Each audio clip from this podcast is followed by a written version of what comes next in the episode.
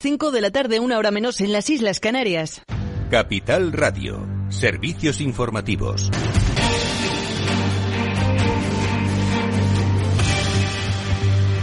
Muy buenas tardes. El Banco Central Europeo rechaza la petición del sector de suavizar las normas de capital para impulsar así la concesión de créditos y equipararlos a sus rivales estadounidenses. El organismo europeo señala estar en desacuerdo con este argumento y niega que los prestamistas de la Unión Europea estén en desventaja regulatoria o de supervisión en comparación con los bancos estadounidenses, diciendo además que los requisitos regulatorios son ampliamente comparables. Por cierto, que Bruselas vetará de forma paulatina la pesca de arrastre hasta alcanzar su objetivo de que en el 30% de las aguas comunitarias esté prohibido este arte a partir de 2030, según lo desprendido del borrador del Plan de Acción para la Conservación de los Recursos Pesqueros y Protección de los Ecosistemas Marinos que la Comisión Europea presentará en febrero, pero al que ha tenido acceso Europa Press.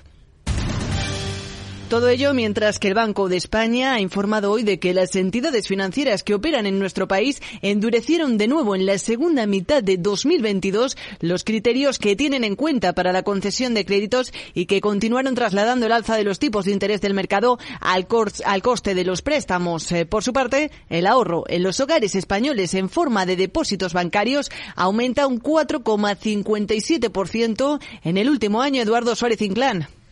Buenas tardes. Según los últimos datos actualizados del Banco de España, el volumen de depósitos supera por primera vez el billón de euros, coincidiendo con el repunte de los tipos de interés en la zona euro, frente a los 959.500 millones que guardaban las familias un año antes. Este tipo de ahorro creció un 1,44% en relación al mes anterior y por parte de las empresas y sociedades no financieras, el volumen de depósitos fue un 3,03% menor que el mes de diciembre del ejercicio anterior, pero un 1,5% por encima de los 312.600 millones del mes anterior. Gracias, Eduardo. Y buenas eh, noticias en lo que respecta a materia empresarial. Los márgenes empresariales de las eh, grandes empresas y pymes societarias ya han recuperado los niveles prepandemia. Alejandra Moya, muy buenas tardes. Buenas tardes. Así lo señalan fuentes del Ministerio de Asuntos Económicos. Durante el tercer trimestre de 2022, los márgenes empresariales han superado el nivel de este mismo trimestre de 2019, antes de comenzar la pandemia del coronavirus. Los beneficios se han situado en el 10,4%. Sin embargo, baja hasta el 9,9% si excluimos los beneficios del refino y sector energético.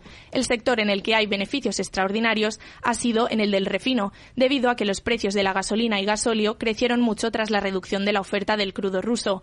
Por ellos, desde el Ministerio consideran que tiene sentido que las arcas públicas recuperen parte de esos beneficios con un nuevo gravamen temporal a las energéticas. Gracias, Alejandra. Y es noticia de última hora que China califica a Estados Unidos de matón en una reunión sobre diferencias comerciales de la organización Organización Mundial del Comercio. El embajador chino Li Chenyan ha intervenido en una reunión sobre disputas comerciales poco después de que Estados Unidos presentara un recurso frente a una reciente resolución de la entidad que consideraba que los aranceles estadounidenses sobre los metales infringían las normas mundiales. Añade también que estos eh, preocupantes comportamientos eh, de Estados Unidos han dibujado claramente una imagen de ese país como un matón, dice, unilateral, un infractor de las normas y también un perturbador de la cadena de suministro.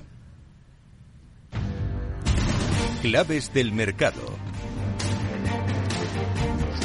Y a estas horas eh, tenemos eh, avances generalizados para las plazas del viejo continente con un IBEX 35 que camina, eso sí, prácticamente plano por encima de los 9.000 eh, puntos. Mayores ganancias en el caso de la bolsa de Milán con repuntes de un 0,73% a estas horas en los 26.405 puntos. Mientras que al otro lado del Atlántico tenemos a estas horas ligeras caídas de un 0,23% en el caso del Dow Jones de Industriales para el S&P 500 ligeros descensos también de un 0,13%, mientras que el Nasdaq 100 aguanta ligeramente el tipo con eh, avances eh, en los 12.061 puntos. Hasta aquí la última hora en información económica. Volvemos cuando sean las 7 en punto de la tarde. Les dejamos ya de nuevo con Rocío Arbiza y Mercado Abierto.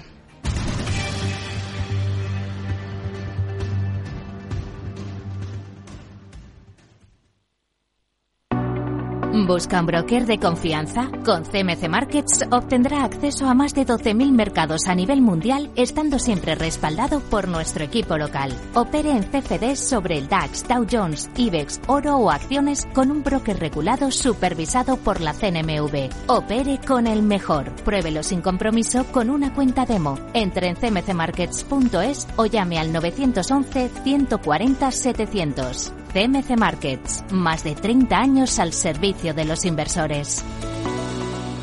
Los CFD son instrumentos complejos y están asociados a un riesgo elevado de perder dinero rápidamente debido al apalancamiento. El 77% de las cuentas de inversores minoristas pierden dinero en la comercialización con CFDs con este proveedor. Debe considerar si comprende el funcionamiento de los CFDs y si puede permitirse asumir un riesgo elevado de perder su dinero.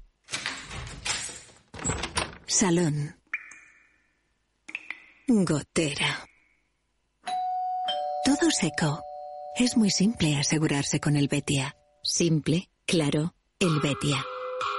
Mercado Abierto con Rocío Arbiza. Seis minutos ya sobre las cinco en punto de la tarde, sobre las cuatro si nos están escuchando desde Canarias. Vistazo a la, cómo están las cosas ahora mismo en los mercados, en las bolsas. Si echamos un vistazo a la renta variable, tenemos tono visto. Hoy los movimientos son en rangos muy estrechos. Se imponen las caídas discretas en el S&P 500 estadounidense discretas porque apenas cede un 0,16% en una jornada en la que también tenemos algunos índices europeos en negativo. No es el caso del IBEX 35, que está completamente plano en cotas de 9.039 puntos. Redrive, el renting de usados de ALD Automotive, patrocina este espacio. Entra en aldautomotive.es y descubre todas las ventajas. ¿Hasta qué punto la inteligencia artificial puede ayudar en la composición de carteras? ¿Puede la tecnología utilizar una posición cada vez más preeminente a la hora de seleccionar inversiones? El debate ya está más allá de la mera gestión activa o pasiva y nosotros lo queremos abordar con Fernando Domecq, consejero delegado y fundador de la FinTech para la generación, análisis y rebalanceo de carteras personalizadas, FinTech Solutions. ¿Qué tal, Fernando? Muy buenas tardes. Muy buenas tardes. Bueno, en los datos está la clave para hacer esto, para generar carteras personalizadas con menores comisiones y carteras eficientes.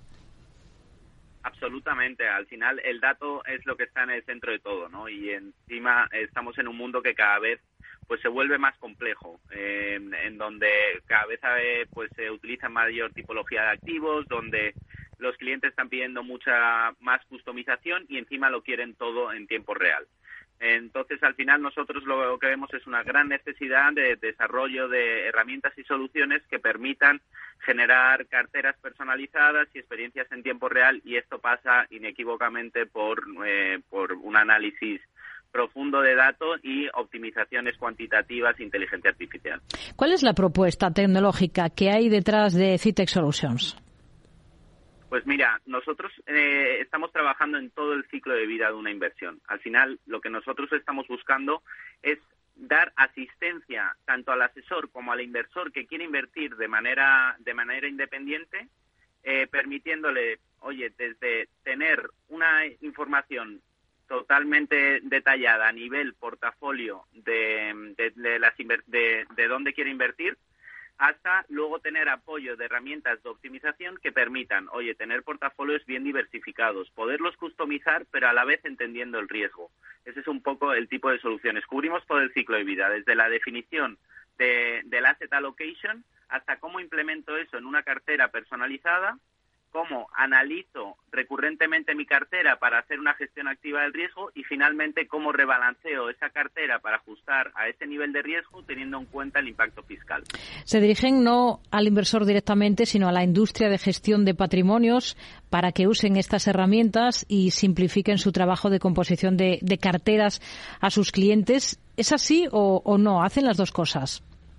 Bueno, toda nuestra, nuestra tecnología está principalmente eh, centrada en servir a brokers online y a, em, y a gestores de patrimonio banca privada. Todas, todas nuestras soluciones son muy fácilmente integrables en plataformas de terceros y entonces lo que permiten es tanto al inversor particular que necesita apoyo o asistencia en, el proceso de la generación de una cartera, como al asesor eh, independiente que está sirviendo a un cliente tercero que también se puede aprovechar de estas soluciones.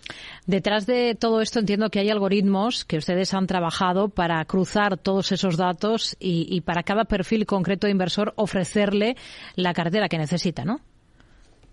Eh, exactamente. Al final nosotros lo que utilizamos es primero, eh, optimizaciones cuantitativas que te permiten eh, definir un, asset allocation eh, que, que tiene una cartera diversificada. Una vez el cliente ha podido definir, oye, ¿cuál es mi estrategia? Que, ¿Cuánto quiero tener en Europa? ¿Cuánto quiero tener en Estados Unidos? ¿Cuánto en renta fija? En renta variable, pasas a una segunda fase que es oye, yo quiero tener eh, una cartera un poquito más personalizada. Hay factores que para mí son relevantes, pues temas que mm, eh, ahora están muy en boca de todos y que sobre todo a la nueva generación le importan mucho, como factores de sostenibilidad, eh, que entonces ahí la herramienta lo que tiene es un apoyo en la selección de activos que te permiten implementar esa estrategia de, asset allocation. La siguiente fase es entender, eh, entender verdaderamente eh, la posición en la que estás, ¿no? Y para eso eh, hemos desarrollado pues un análisis detallado de cartera que te permite no solo ver, oye, dónde están invertidos los fondos y ver verdaderamente el detalle último de en qué país, en qué sectores, etcétera, sino combinarlo esto con múltiples activos como fondos, ETFs, acciones, todo en uno para dar una visión global de esta cartera. Hay más opciones de firmas, incluso firmas españolas que cuentan con herramientas que pueden acercarse un poco a lo que hacen ustedes. ¿Por qué, por qué ha dado el paso de montar la fintech y sobre todo con qué objetivos? Pues mira, em, eh, te cuento un poco cómo surge este. Bueno, yo era, eh, estaba trabajando en la firma McKinsey en, en, en Miami y, y, principalmente cubría el sector de Wealthy Asset Management. Y, y, estando en este sector es donde te das cuenta que va a haber una gran disrupción en este mercado en los próximos años cuando el dinero cambie de manos. Va a pasar de, de, la generación que se conocen como los baby boomers a la nueva generación. Entonces, disrupción que ha pasado en otras industrias eh, como puede ser en el retail con Amazon o, en media con Netflix, va a pasar con cierto retraso en la, en la, industria de Wealthy Asset Management. Y creo que todo eso va a pasar una generación que pide más customización, mejor precio, experiencias digitales en tiempo real y para poder ofrecer esto pues va a haber que va a haber que hacer una transformación tecnológica y nosotros queremos formar parte parte de ello no entonces seguimos desarrollando eh, tecnología en esa dirección muy de la mano con nuestros clientes, eh, siempre basados en nuestra expertise, que siempre va a estar en la parte del dato y en la parte de optimización cuantitativa. Nos quedamos con ello. Fernando Domecq, consejero delegado y fundador de la fintech de inversión Citec Solutions. Gracias por atender la llamada de Mercado Abierto. Muy buenas tardes. Muchas gracias por, tener, por invitarme. Muy buenas tardes. Redrive, el renting de usados de ALD Automotive, ha patrocinado este espacio. Entra en aldautomotive.es y descubre todas las ventajas. ¿Te atreves a coger las riendas de tus inversiones? Caser Asesores Financieros te ofrece la oportunidad de unirte a un grupo de profesionales independientes. Tendrás a tu alcance todas las herramientas necesarias para disfrutar de un asesoramiento diferencial, con el respaldo de una de las aseguradoras líderes en el mercado. Caser Asesores Financieros, seguros de tu inversión. Contacta con nosotros en info arroba caserasesoresfinancieros.es o en el 91 762 3442. Mercado Abierto con Rocío Arbiza. A punto ya, como estamos, de terminar el mes de enero, lo cierto es que los principales índices del viejo continente han comenzado el año con buen pie. Son varios los sectores que consiguen revalorizaciones de doble dígito en lo que llevamos de 2023. Y si miramos a títulos concretos, podemos detenernos en algunos, en algunos de manera especial. Caso de Zalando. Analizamos el comportamiento de este título en los próximos minutos en esta sección de la mano de Selena Niezbala.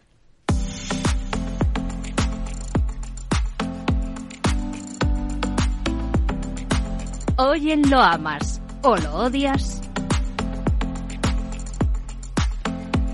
Hasta un 26% escalan los títulos de Zalando en la bolsa alemana este 2023. Sus acciones también han, inaugurado el año con la mejora de recomendación por parte de Bank of America, que eleva su consejo sobre la compañía desde infraponderar hasta comprar todo ello, a pesar de que se mira con especial cautela a todas las compañías ligadas al sector del consumo, con una perspectiva de reducción de ganancias entre un 50 y 90%.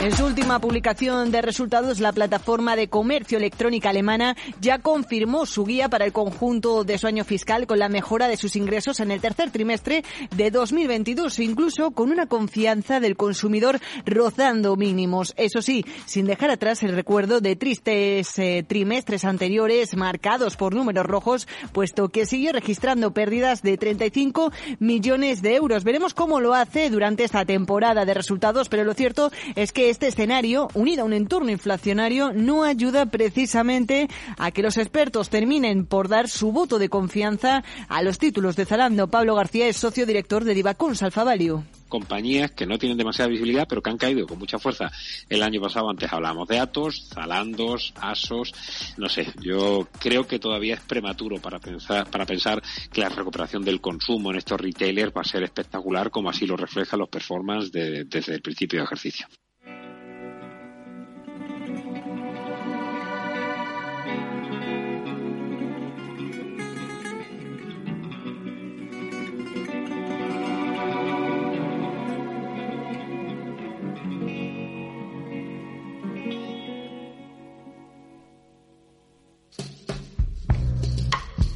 El minorista de moda alemán también puede presumir de haber sido la tienda en línea más popular en países como Dinamarca este 2022 o de ser el valor que más escala en el presente ejercicio en el DAX. Tras sus últimos movimientos en bolsa, además dejan repuntes superiores al 6% en apenas una sola jornada sin razones aparentes que se han ido sucediendo en el último mes. Y lo que nos preguntamos en este programa es ¿por qué?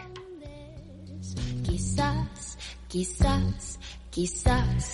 Y así Según el consenso de mercado recogido por Refinitiv, sus títulos presentan en estos momentos un consejo de compra por la mayor parte de los analistas. No obstante, el director de inversiones de Metagestión no comparte la euforia por el valor. Alberto Roldán. Es un caso muy particular factura más de 10.000 millones de euros al año, tiene una EBITDA de, que no llega ni a los 500 millones y con esos 500 millones es incapaz de tener caja positiva. No, eh, no sabemos dónde se le va el dinero, honestamente. No, esto no significa que haga nada mal, sino simplemente que quema mucha caja y esto no es, es el modelo de negocio que a nosotros nos gusta.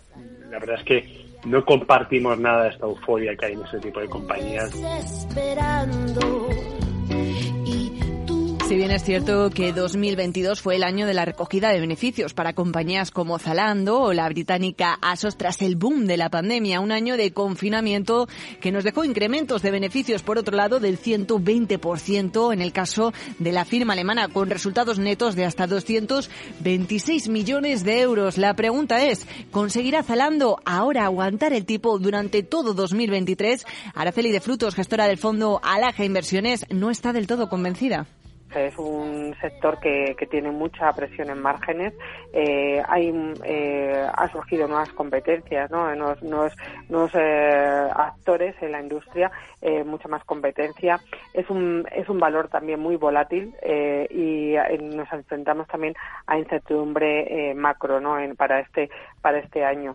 con lo cual, bueno, después del buen comportamiento, no creo que, que sean momento a lo mejor para, para entrar en el valor y I need somebody help, not just anybody help. You know I need someone Aunque la nota final a este análisis eh, la pone Alberto Iturralde, responsable de operativa DAX. Su valoración contrasta con la recogida hasta ahora. El experto considera que las acciones de la compañía de moda online presentan un potencial de subida todavía del 8%. Ahora los resultados se leen en tono discreto, tono no muy positivo. Bueno, eso es bueno en una tendencia alcista. Lo más normal es que todavía tenga algo más de subida. Y probablemente, si miramos el gráfico, esa subida pueda llevar a Zalando desde los 43,77 hasta zonas de 47,30. Bueno, no es gran cosa respecto a lo que ya ha realizado, sería un 8 o 9%. Es decir, la fiesta puede durar todavía un poco más en Zalando, aunque si hacemos balance del consenso de mercado recogido por Capital Radio, en esta ocasión Zalando no consigue el aprobado de los expertos.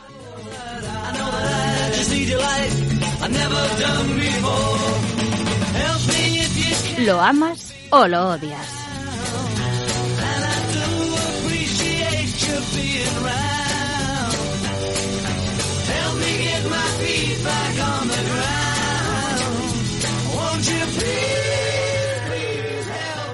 Tardes de Radio y Economía con Rocío Arbiza. Y de Zalando nos vamos a situar en otro punto del planeta donde ponemos el foco esta tarde, Eduardo Suárez Inclán. Hoy el foco lo ponemos en Canadá. Vamos a hablar del TSX, la Bolsa de Valores de Toronto, que es el mercado que alberga más grupos de extracción de metales del mundo. En el ámbito de la minería han ido ganando importancia año tras año los denominados como minerales críticos, que son aquellos en los que el riesgo de que se produzca escasez es mayor, afectando así en el mercado de commodities y teniendo un gran impacto en la economía. La situación global de escasez de materias primas y las rivalidades comerciales entre Estados Unidos y China parecen haber llegado a la Bolsa de Toronto, ya que el pasado mes de noviembre el gobierno canadiense arrasó con Pekín al exigir a tres compañías chinas que vendieran sus participaciones en las mineras Junior Ultralithium, Lithium Chile y Power Metals Corp. La razón tras las tensiones en la cumbre del G20 entre el líder chino Xi Jinping y Trudeau, primer ministro de Canadá, por sus supuestas filtraciones a los medios de comunicación de una conversación entre ambos, parece ser que este fue el detonante de la ruptura entre ambas economías y que los chinos no valoraron que Canadá cuenta con el mercado con más grupos de extracción de metales del mundo. Entre las razones expuestas por el ministro de Economía, las inversiones representaban una amenaza para la seguridad nacional. Además, el país está decidido a trabajar con empresas canadienses para atraer inversores extranjeros, directas de socios que compartan sus intereses y valores. Estas decisiones no se han visto con buenos ojos por parte de muchos inversores, que han criticado las actuaciones del gobierno, indicando que es un ataque a empresas con activos fuera de Norteamérica y que la decisión amenaza la libertad de mercado de la que dependen las empresas mineras. De momento, el gobierno ha destinado 1.500 millones de dólares para proyectos de minerales críticos, intentando compensar la retirada de los inversores asiáticos. Por ahora, Powers Metals Corp ya ha logrado vender la participación y Ultralithium parece estar explorando opciones legales para compensar la retirada, por lo que veremos en qué acaba.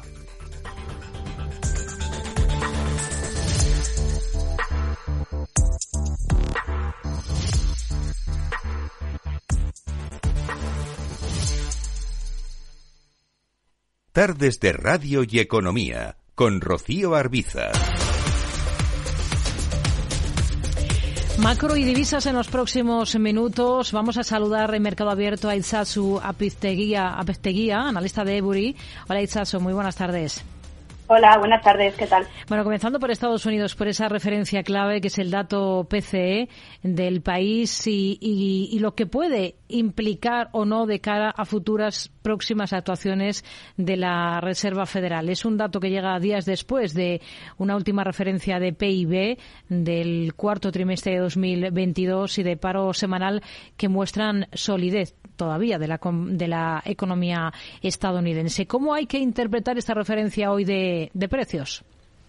Sí, bueno, la verdad es que esta semana hemos tenido bastantes referencias en Estados Unidos. Eh, como dices, los últimos datos macroeconómicos han sido mejores de lo esperado y han aliviado los temores sobre la posibilidad de que la economía estadounidense pues entre en recesión. En cuanto a la inflación del PCE, tanto el índice general como el subyacente han vuelto a mostrar un descenso. Aquí prestamos especial atención al índice anual subyacente, eh, porque es la medida favorita para medir la inflación de la FED y los datos muestran que cayó al 4,4% en diciembre y este es su nivel más bajo en 14 meses. Por tanto, eh, estos últimos datos evidencian la tendencia a la baja en la inflación que se emprendió tras el verano y, en nuestra opinión, pues debería permitir a la Fed ralentizar el ritmo de subidas de tipos. Así que, a rasgos generales, pues los últimos datos sin duda son buenas noticias para la Fed, ya que las subidas de tipos están teniendo el impacto deseado sobre la inflación, pero eh, no están golpeando demasiado a la actividad económica. Además, mejora la confianza de los consumidores eh, estadounidenses. Repunta un 9% la confianza de los consumidores que mide la Universidad de Michigan en el mes de enero hasta 64,9 puntos. Es el mayor optimismo de los últimos nueve meses alentada esa confianza por unos elevados ingresos y por la moderación de la inflación que estamos comentando, a pesar de que la, de la mayoría de los consumidores teme que una recesión pueda hacer tropezar a la economía estadounidense este año. ¿Qué le ha parecido el dato? Bueno, pues son buenas noticias porque nos indica que los consumidores pues cada vez están más confiados y están más dispuestos a gastar y esto se podría traducir en un mayor gasto y por tanto en un crecimiento económico más rápido. Aún así, eh, el índice todavía se sitúa en niveles bastante bajos y esto suele indicar que una recesión o en este caso quizás una ralentización esté en camino. Pero bueno, la ligera mejora nos da razones para ser optimistas de cara al futuro. ¿Qué es lo que espera de cara al futuro más inmediato, que es la semana que viene, esa reunión, esa cita con la Reserva Federal, una vez que Canadá haya dado el paso de pausar sus subidas de tipos? Sí, pues bueno, tanto el Banco de Canadá como la Reserva Federal han sido los dos bancos centrales del G10 que más han subido los tipos en el actual ciclo de endurecimiento. Este miércoles el Banco de Canadá subió los tipos en 25 puntos, pero como dices, anunció que ya contempla una pausa en su ciclo de endurecimiento. En cuanto a la Reserva Federal, se reúne el próximo miércoles y esperamos que por fin lleve a cabo el tan ansiado giro moderado y que suba los tipos en solo 25 puntos básicos creemos que este enfriamiento de las presiones inflacionistas pues es el principal argumento a favor de un enfoque menos agresivo. Y bueno, también de cara a la reunión del miércoles, pensamos que la cuestión clave para los mercados va a ser si el banco insinúa de alguna manera que pueda haber una pausa en el ciclo de endurecimiento tras la reunión de marzo. En este sentido, nosotros eh, preveemos una última subida de 25 puntos básicos en marzo aunque eh, bueno esto podría cambiar si la inflación eh, no se modera tanto como se prevé. Tenemos eh, hemos tenido referencias de PIB aquí en nuestro país crecimiento del último ejercicio el dato se queda en el cinco y medio por ciento que está por encima de lo que estaba esperando incluso el gobierno. ¿Qué le ha parecido? Bueno, pues el dato para el año completo de 2022 la verdad que es una buena noticia porque nos indica que el año pasado pues la economía española pues sorteó la crisis global mejor de lo esperado y esto aleja los temores de recesión. Pero bueno, decir que hoy también se ha conocido el dato del del cuarto trimestre que creció un 2,7%. Esto es el menor ritmo de crecimiento en casi dos años y entonces bueno esto nos puede indicar que mm, eh, que puede haber una desaceleración y podría anticipar que en 2023 el crecimiento será menor. Además, también decir que con estos últimos datos eh, España prácticamente ha recuperado el nivel de PIB previo a la pandemia, pero eh, todavía no lo ha hecho y la economía española va a ser la última de la eurozona en recuperar los niveles pre-COVID. Hmm. Expectativas, en este caso, para la cita, para la reunión del Banco Central Europeo de la próxima semana. Pues en el caso del BCE esperamos que suban los tipos en 50 puntos básicos en su reunión del próximo jueves. El principal argumento a favor de nuevas subidas agresivas por parte del BCE, del BCE es que la tasa de inflación subyacente, que en nuestro caso, eh, que en nuestra opinión, pues es de mayor importancia a la hora de determinar la futura política monetaria, porque es más persistente, pues continúa al alza en la eurozona. Además, eh, son varios los miembros de la institución monetaria que se han mostrado agresivos recientemente y han dejado claro que el BCE está decidido a seguir con el endurecimiento monetario. También otro factor a favor de subidas más agresivas eh, son las actas de la reunión de diciembre, que recalcaron que el banco está comprometido a, a, seguir subiendo los tipos en 50 puntos básicos en las próximas reuniones. Y bueno, por último, otro argumento es que los datos económicos han mostrado que la economía de la eurozona está resistiendo bastante mejor de lo previsto y esto permitirá al BCE seguir subiendo los tipos. También, eh, de cara a la reunión de la próxima semana, el mercado descuenta casi por completo esta subida de 50 puntos básicos, por lo que creemos que la reacción del mercado pues, va a depender en gran medida de los comunicados del BCE. En este sentido, creemos que tanto el entorno macroeconómico como la postura agresiva de los miembros del banco pues, hacen más probable que se produzcan por lo menos dos subidas de tipos del 0,5% tanto en febrero como en marzo y vemos posible que el banco siga subiendo los tipos de manera agresiva de ahí en adelante. Pues estaremos muy pendientes de lo que ocurre no solo en esa reunión del Banco Central Europeo, también en la de la FED o el Banco de Inglaterra la próxima semana. Isaso Apesteguía, analista de Eburi. Gracias. Muy buenas tardes. Muchas gracias, buenas tardes. Hoy estamos viendo cómo hasta ahora recortan los precios del crudo. El futuro del petróleo Brent de referencia en Europa para entrega en marzo está recortando en torno al medio punto porcentual hasta cotas de 87 dólares y en el mercado de divisas cede hoy terreno la moneda única. El euro frente al billete verde estadounidense se cambia por 1,0856 unidades según las pantallas de XTV. Selena. ¿Te sientes atraído por invertir pero no sabes por dónde empezar? Tenemos la solución. XTB te regala una acción para empezar a sentirte como un inversor. Es muy sencillo y en solo tres pasos, como lo oyes. Entras en xtb.com, abres tu cuenta totalmente online en menos de cinco minutos, realizas un depósito de cualquier importe para activar la cuenta y te regalan una acción. Empieza con el broker líder en el mercado europeo y sin ninguna comisión en la compra y venta de acciones y ETFs de todo el mundo hasta 100.000 euros mensuales. xtb.com. Invierte con confianza, seguridad y acompañamiento. A partir de 100.000 euros al mes, la comisión es del 0,2%, mínimo 10 euros. Invertir implica riesgos.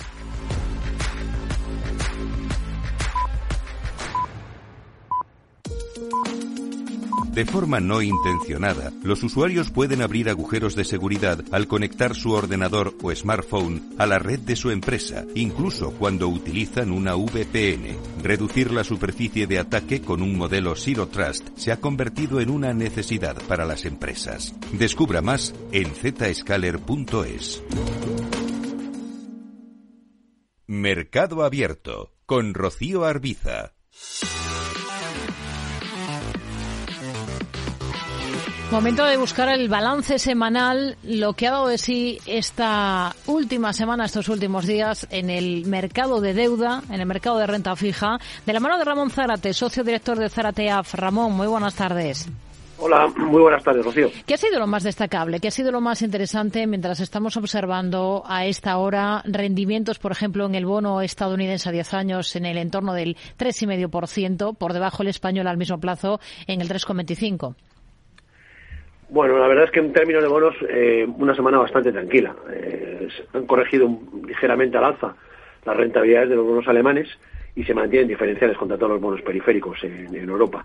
Eh, básicamente la subida de 10-15 puntos básicos en el bono alemán por los continuos mensajes lanzados por el Banco Central en que va, no va, va, a, subir 50 puntos básicos, vamos a ver si lo cumple, las dos próximas reuniones, ¿no? con lo cual el escenario eh, tendría que estar por encima del 3%, claramente, 3,25 3, eh, a corto plazo, seis meses, y no pueden existir esos diferenciales contra el bono a 10 años alemán. Pensemos que ahora mismo eh, el bono alemán está cotizando 2,20 y si estamos hablando de rentabilidades del 3, por encima del 3% claramente, por mucho que cotice la swap no, no, puede estar a más de 40 puntos negativos, como están ahora mismo, que están casi 60, con lo cual hmm. este ha sido el único movimiento. se ha estrechado en consecuencia el diferencial con el bono americano, eh, 130, 135 puntos básicos y esto va determinando que vaya poco a poco ajustándose el diferencial del tipo de cambio, ¿no? 0,8, 0,9 murió a tocar esta semana, ¿no? En función de que se estrechaba o no el diferencial. Mercado primario eh, de bonos eh, sigue la misma tónica, muy poco papel, plazos muy concretos, mucho emisor eh, público o semipúblico, y bueno, utilizando, que son los que básicamente necesitan el mercado de capitales en la actualidad, porque tienen que financiar déficit o básicamente reestructurar deuda, y eh, empresas que están en proyectos de reestructuración, básicamente utilities, básicamente eh, de automóviles, etcétera, etcétera, y sobre todo por mucho producto bancario que están aprovechando para refinanciar. Eh, luego, alguna entidad corporate, eh, nos referimos a empresas que están básicamente ajustando el nivel de deuda. Es decir, como tienen la mayoría de las emisiones con, son de deuda híbrida, es decir, que el vencimiento no es fijo y además tienen call option, eh, las, las opciones de emitir actualmente, con los diferenciales que existen, les compensa más amortizar las deudas y volver a emitir. Y caso ejemplo, esta semana lo hemos tenido eh, con Telefónica, que ha vuelto a emitir, ha cancelado dos emisiones y ha vuelto a emitir por encima del 7% deuda. Con lo cual, un poco seguimos la tónica y a esperar expectativas a ver que el año que viene. Curvas siguen negativas, obviamente, el 2-10 años en dólares, 97 eh, puntos básicos y se ha estrechado un poco menos negativa, 2-10 años en, en Europa con 40 puntos básicos. ¿no? en la parte de la, de, de, la, de la economía europea, por decirlo, aunque no es exactamente europea, por ejemplo, Inglaterra, eh, es la que de alguna manera está con datos de reales más de recesión, es la que la curva realmente ya está plana o casi se está poniendo positiva. De hecho, el, el, 10 años eh, alemán el 10 años eh, inglés eh, está en 3.36, mientras que el, 30, el 2 años está en 3.48. Prácticamente tiene un diferencial de 10 puntos básicos. Todo lo contrario de lo que está pasando ahora mismo en las curvas europeas y en las curvas americanas. Hoy hemos vuelto a mirar al Sabadell eh, por otra emisión de deuda, justo en un momento en el que la entidad está muy animado en bolsa, se disparaba en la última sesión, hoy también sube con fuerza tras sus eh, buenos resultados del global de 2022. ¿Tendría deuda del banco en cartera del Sabadell? Tendríamos, y tiene todo el sentido, y lo seguimos diciendo con insistencia del año pasado, de, básicamente de bancos y básicamente producto de más riesgo, básicamente cocos. El problema es que no, eh, para minoristas y en general para tener carteras diversificadas y el riesgo adecuado, lo interesante es tener productos que inviertan en una cartera diversificada de cocos, por decirlo de alguna manera. Con lo cual, sí, te contestamos de alguna manera, sí, porque creemos que los bancos están suficientemente solventes, con ese es el riesgo principal que afrontan de cara futuro, y de hecho están constantemente yendo, acudiendo al mercado y pagando eh, cupones, como acabamos de ver, eh, ha salido esta semana Ibercaja con un cupón del 925, eh, pero ha salido con dos dígitos Banco Sabadell, eh, en la deuda ahora mismo que me estás comentando. pero en general, toda la deuda que está saliendo sale unas rentabilidades muy interesantes. Lo cual no quiere decir que tengamos que concentrar toda la inversión en un solo nombre. Lo interesante es concentrarla en una serie de nombres. Y en, en principio daría un poco igual tenerlo ahora mismo una cartera diversificada tanto en nombres americanos como en nombres europeos. Al final, las rentabilidades que están pagando por dividendos, por cupones, son bastante aproximadas, están por encima del 7,5. Hmm. Con lo cual, sí, a tu pregunta, sí tendríamos deuda y la tenemos, y de hecho la semana pasada eh, hemos, hemos recomendado comprar más, eh, pero de forma diversificada, en una serie de nombres. Hmm. Dicen desde la agencia Fitch que la economía mexicana va a tener más resiliencia frente a la esperada recesión en Estados Unidos, aunque no podrá desmarcar su política monetaria de la política de la Reserva Federal. No sé si tendría algo de deuda mexicana en una cartera diversificada ahora mismo. Bueno, nosotros, cuando en caso de, México, pero en general, eh, lo consideramos desde la perspectiva de renta fija como deuda emergente, de alguna manera, ¿no? De alguna manera no, es deuda emergente. Con lo cual, eh, la variable para tomar decisiones de inversión en renta emergente es si tiene algún valor adicional o bien el crédito, que puede mejorar de alguna manera, el crédito del emisor, en este caso sería México, y desde nuestra óptica no, es decir, el, riesgo geopolítico que hay actualmente es demasiado elevado, con lo cual no creemos que precisamente se encamina a esto. Y si lo vemos por la parte de lo que es eh, con lo cual, eh, con los tipos de interés que está pagando ahora mismo del 10,5% que tienen los, eh, los tipos de interés en pesos, tampoco es muy probable que por el tipo de cambio, si, invertimos en pesos, cogemos dinero en pesos, eh, podamos conseguir rentabilidades adicionales. Todo lo contrario, vamos a ver si se aguanta, aguanta el tipo de cambio actual contra el euro que está prácticamente en 20, 41, 33, desde máximos que ha estado en 23, ¿no? En años pasados, ¿no? Por lo tanto, no lo vemos interesante, pero no porque sea México en sí, sino porque realmente el mercado de emergentes eh, no está en su mejor momento. Depende mucho de las cotizaciones del dólar y ahora mismo hay cierta amnistía en una parte de emergentes como es toda Sudamérica, en las cuales nos parece que está bastante en cuestión. De hecho, el otro día, eh, la noticia que han salido, que quieren sacar una nueva divisa referenciada con un activo, etcétera, etcétera, nos asustan todavía más. Con lo cual, en principio no no tendríamos ahora mismo, pero porque no tenemos en cartera eh, riesgo de renta fija en mercados emergentes, salvo estamos mirando, nos salimos el año pasado, pero estamos planteando volver a entrar, eh, riesgo emergente de países asiáticos. Eh, hay tantos divisas, sin divisas, si nos interesa concretamente el renminbi, que ha vuelto a recuperar y todavía puede haber margen, ahí podemos entrar y sobre todo eh, nombres asiáticos que coticen en dólares, también es interesante, porque han tenido un importante eh, descuento en las historias conforme han subido sus, han bajado sus precios, conforme se han incrementado los tipos de interés en dólar, con lo cual esa parte sí, pero con esta visión, es decir, por la divisa, en concreta, concretamente el renminbi o el, y por el, y por los nombres, porque eh, en principio son nombres que si despega el mercado, de alguna manera, el mercado económico de, China, dice, estos nombres van a funcionar bastante bien. Ramón Zarate, socio director de Zarateaf. Gracias. Muy buenas tardes. Buenas tardes, Rocío. Seguimos. Vamos a analizar el cierre de esta jornada en la Bolsa Española. Hablamos ya con Ignacio Sebastián Derice, creador de Soportes y Resistencias. Hola, Ignacio. Muy buenas tardes. Hola Rocío, buenas tardes. Bueno, terminamos la semana. Hoy todo el día muy plano, el IBEX 35 un poco en línea, ¿no? Con lo que hemos visto en el resto de plazas europeas y también estamos viendo bastante en definición y rangos muy muy estrechos al otro lado del Atlántico, en, en Estados Unidos. ¿Cómo quedan las cosas en el IBEX? Sí, pues en principio que quedan bien, ¿no? Ya estamos ahí con los 9.000, aunque no sean nada, camino de los 9.200, que sería la siguiente zona de resistencia. Hay que tener en cuenta que son ya cuatro semanas subiendo eso con máximos y mínimos anteriores a los de la semana anterior que nos, nos sirven de, referencia tanto de soporte como de resistencia para, para trabajar ya de cara a la próxima semana y en principio muy bien ¿no? y también el sobre todo si tenemos en cuenta que el IBEX incluyendo dividendos está ya apenas al 1% de los máximos históricos ¿no? que se hicieron justo en febrero antes de cuando el confinamiento de la pandemia en el 2020 va a ser tres años ahora ¿no? y estamos ahí a punto de tocar el, el cielo nuevamente, ¿no? Entonces, ¿qué va a pasar? Pues ojalá lo supiera, ¿no? Pero de momento no pintan mal las cosas, ¿no? Sobre todo, más que nada, porque las referencias de control para, para recoger beneficios en la mayoría de los casos o asumir pérdidas en los que se hayan incorporado ya muy tarde, pues están ahí muy, muy cerquita muy, son muy claras. Ha vuelto a subir con claridad el Sabadell. ¿Hasta dónde le ve potencial? Sí, en principio ahí tenía una zona de resistencia en, en 1.12, que justo ayer recogimos unas poquitas nosotros pensando que no que no iba a romper y afortunadamente lo ha roto, ¿no? Para los que nos las compraran y para todos los que están dentro, ¿no? Entonces ahora en principio tiene vía libre hasta 1.32, 1.33, pero la clave es eso, siempre y cuando siga cerrando por encima de 1.10, 1.05, ¿no? Si no, lo lógico es que bajara camino de cerrar el huequillo que dejó el otro día con la publicación de resultados no recuerdo exactamente, pero vamos en torno a 98 céntimos, 1,01, ahí sería el punto de apoyo. Pero vamos, mientras no pierda 1,10, 1,05, sigue pintando muy bien y teniendo muy buena pinta y mirando de reojo el IBEX con los 9.200, por supuesto. Sí, hoy firma con solidez eh, comportamiento esta jornada positivo para, para una compañía como Robi. ¿Cómo está por técnico?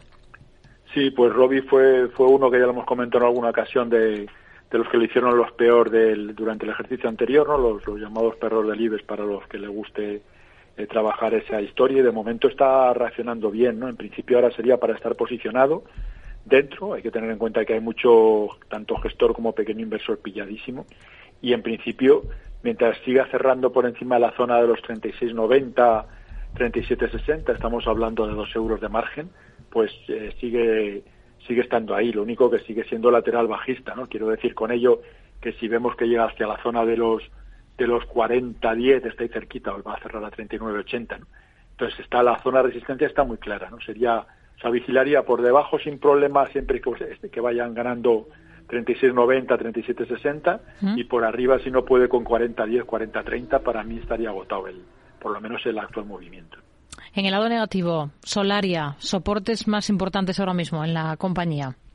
Sí, pues Solaria hay que tener en cuenta que él se estuvo por veintitantos, ¿no? No recuerdo con exactitud, 23, 24, incluso más, ¿no? Y, pero vamos, este último recorrido viene desde los 15 aproximadamente y cada vez que llega a la zona de 20 frena bastante, ¿no? Entonces, hoy ha recortado desde eso, la última, ayer, ayer, el cierre de ayer fue sobre, sobre 19.60 céntimo arriba, algunos céntimos arriba creo que fue, pero no, no recuerdo exactamente. Y en principio eso, quiero decir que, que choca contra 20 y baja a buscar apoyo. Y justo hoy, en 18.70 tengo yo la zona de soporte y ha hecho un mínimo en 18.65.5, con lo cual lo ha respetado sin, sin problema. ¿no? Entonces darle un filtro a esa referencia, que nos podemos ir hasta 18.40, 18.30, y mientras siga cerrando por encima de esos niveles, especialmente en semanal, mejor que en diario, pues tranquilidad total también. ¿Y en Meliá? ¿Cuál sería el nivel clave ahora mismo?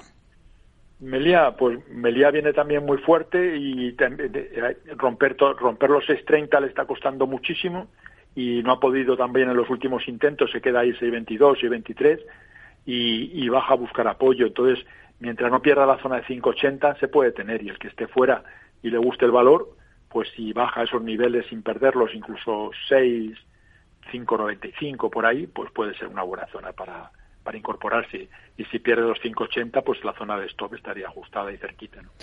Ignacio Sebastián de Erice, creador de soportes y resistencias, gracias por su análisis con nosotros. Muy buenas tardes.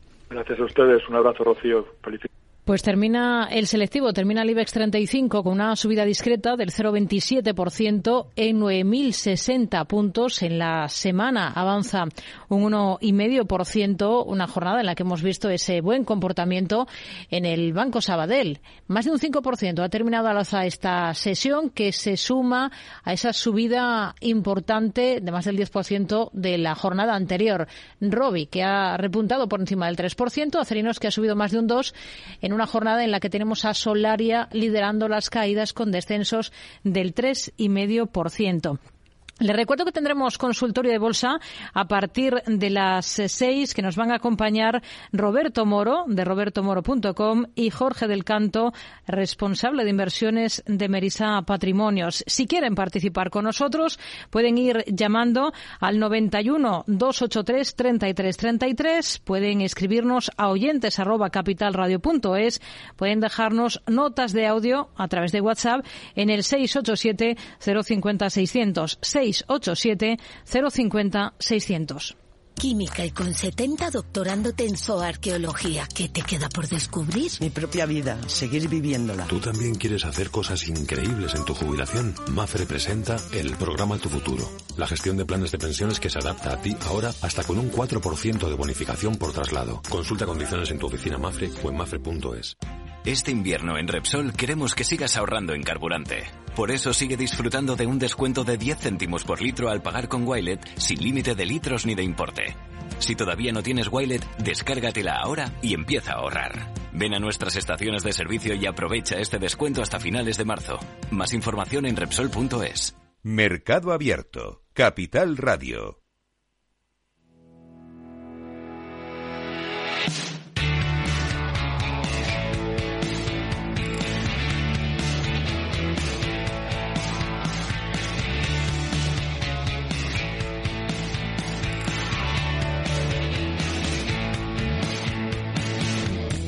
¿Saben que tienen en común compañías de éxito como The Body Shop, Facebook, Starbucks o la propia Google?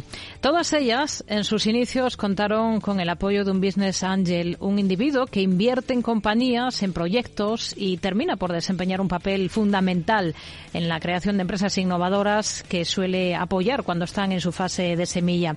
Bien, pues nuestro próximo invitado es un business angel español de éxito, cofundador a su vez de compañías como Clickars o Clickalia Hablo de Pablo Fernández. ¿Qué tal, Pablo? Muy buenas tardes.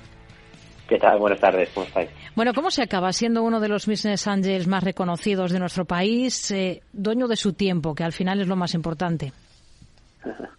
bueno, pues con, con, mucho trabajo, eh, muchos contactos bueno, y mucha, mucha suerte también, ¿no? Eh, la suerte es importante, fíjate que yo te he hecho más de 70 inversiones en startups y, y la primera que hice fue Nolatic, eh, que fue el primer inversor cuando la empresa valía menos de un millón y luego se vendió por 130 millones. ¿no? Entonces ya tuve suerte porque la primera empresa pues multipliqué por más de 100, pero bueno, al final yo creo que es eh, ayuda mucho el haber sido emprendedor, en mi caso, porque al final es como eres como un como recursos humanos, tienes que la clave es elegir a los emprendedores que van a tener éxito y para eso lo mejor es haber sido emprendedor porque te has puesto en su lugar y sabes un poco qué es necesario pues para tener éxito en el mundo de los negocios. Hmm.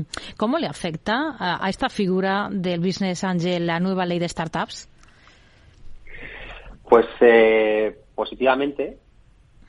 hay una gran ventaja sobre todo en el tema fiscal. Hasta ahora te podías deducir un 30% de la inversión que hacías, hasta 60.000 euros, es decir, unos 18.000 euros y ahora te puedes deducir un 50% hasta 100.000, es decir, que hasta 50.000 euros. O, para, o dicho de otra forma, eh, todo lo que se invierta en empresas de reciente creación se puede deducir más la mitad, lo cual es, eh, a nivel fiscal esperemos que esto aumente el número de business angels y los ponga al nivel de otros países como Estados Unidos, donde yo tuve la suerte de, estudiar y trabajar durante 10 años y donde una de las grandes diferencias que tiene el ecosistema España frente a Estados Unidos o otros ecosistemas es que cuando los inicios es muy difícil encontrar dinero. Cuando tú lanzas tu idea, eh, es difícil encontrar ese, esos primeros 100.000 euros, ese primer medio millón de euros para empezar, es, muy complicado. Y en Estados Unidos hay muchos business angels que te invierten 100.000, 200.000 euros y aquí en mm. España eso no lo hay. Entonces, bueno, eh, luego ya cuando el, el, proyecto es maduro y ya pues está generando ingresos, beneficios, ahí sí que hay inversores pues que invierten lo que se llaman series A, series B en fases más avanzadas la compañía. Pero esos primeros años eh, son muy complicados, ¿no? Entonces necesitamos que en España haya más business angels para ayudar a los proyectos en esas fases incipientes. Hmm. Volvemos a, su experiencia. Ha invertido en compañías como Creditas, un unicornio de más de 4.800 millones de dólares de valoración, en Olapic, que fue adquirida por 130 millones, Leandro, comprada luego por Within. ¿Cómo selecciona las compañías en las que invierte? ¿Qué criterios utiliza o qué tienen en común todas esas empresas en las que ha invertido hasta el momento? Pues tenían en común que estaban en sectores que eran sectores eh, grandes, como puede ser el caso de, de, Créditas, que era el mundo de, financiación, el mundo de neobancos. Eh, tienen emprendedores también que han tenido cierto éxito, eh, ya sea académico, profesional o emprendiendo antes. Y tienen emprendedores que están que son flexibles, que son ágiles. Como business agent no solo estás aportando dinero, sino que estás aportando también consejos y experiencia. Yo cuando me involucro en las empresas pongo mi capital, pero también entro en el consejo eh, y les ayudo a los emprendedores a tomar decisiones estratégicas. Y lo que más valoro es que sea una persona humilde, trabajadora y que escuche.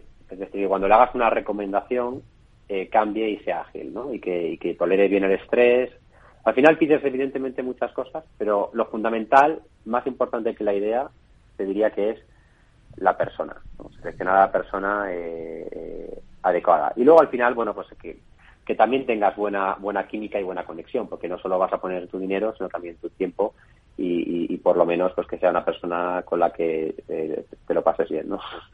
¿En cuántas empresas ha invertido en el último año, en el 22? En el 22 directamente he invertido en 15 empresas y luego soy también eh, inversor en, más de 10 fondos eh, a los que asesoro. Hay evidentemente muchísimas más, pero directamente en más de 15.